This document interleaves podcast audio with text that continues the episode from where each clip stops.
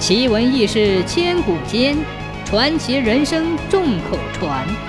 千古奇谈。清道光年间，昭安县有个知县叫宋昭，民间传说他是盗贼出身。他是怎么当上县令的呢？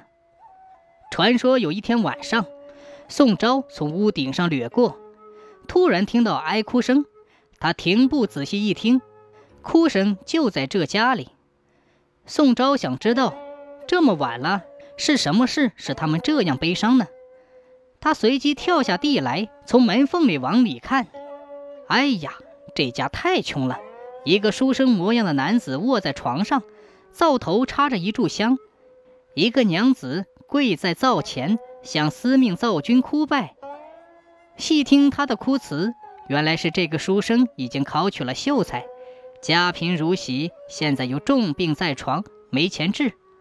秀才的娘子眼看丈夫快死了，为了救他的命，她依从媒婆的主意，明天就要改嫁去伺候别人，换点银钱给丈夫治病。她一走，丈夫就没人侍奉了。她想到苦处，心如刀绞。宋昭听到这家悲惨的遭遇，决心要挽救这对夫妇。今天他已打探到一家大斗进小斗出的财主，决定偷他的财物以救济穷人。三更时分，宋昭已得手，背着一袋子白银来到这家秀才家的房顶上，听见秀才的娘子仍伏在灶前悲哭。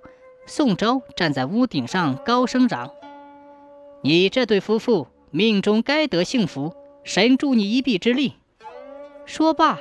把一袋白银从烟丘口倒下去。宋昭的话声与白银的叮当声惊动了秀才的娘子，她起来一看，满灶腔都是白银。夫妻二人认为是好心有好报，得到了神仙的相助，再次烧香叩谢上苍。有了银子，秀才娘子当然不必改嫁。秀才得此帮助，病也治好了。他终日苦读，第二年赴京考试。中了进士，名列前茅。后钦点巡案，到各地巡查。巡案是一个仁人君子，他逢州过府，认真的审理案卷。这天，他来到了闽南某府，当即阅案卷，选出其中案情重大的几例，亲自复核。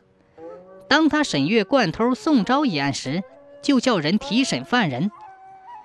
原来宋昭在一次偷窃中被捕，县官把历来的盗窃案都推倒在宋昭的身上。宋昭屈打成招，正准备秋后处决，这时他来到公堂，立而不跪。巡案把惊堂木一拍，大声喝道：“大胆盗贼宋昭，来到本堂尚且不跪，是何道理？”宋昭理直气壮地回答。我虽行窃，但都是把偷盗的钱财去周济贫民，只留少量作为日食费用，这有何罪？巡案说：“好，你就隶属你如何周济百姓，如是事实，本案为你开脱罪责。”宋昭一件件地说。当他说到周济救援一秀才之后，巡案立即传呼庭审，掩起大门退堂。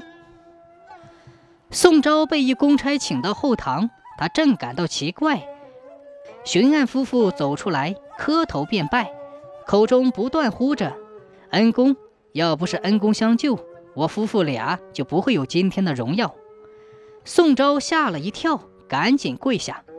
巡案立即把他扶起来，说：“我就是你送白银救性命的那个穷秀才呀。”巡案设宴招待宋昭，宴后。又捧出一包金银送给他，宋昭不收，问他有所求。宋昭说什么钱财都不要。巡按要委任他去当官，宋昭才答应去当一任知县。宋昭出任招安知县之后，在任职期间，他体察民情，认真治理。三年任期完满，宋昭封金挂印，仍过着他那扶贫救世、行侠仗义的生活。后来没人知道他的去向。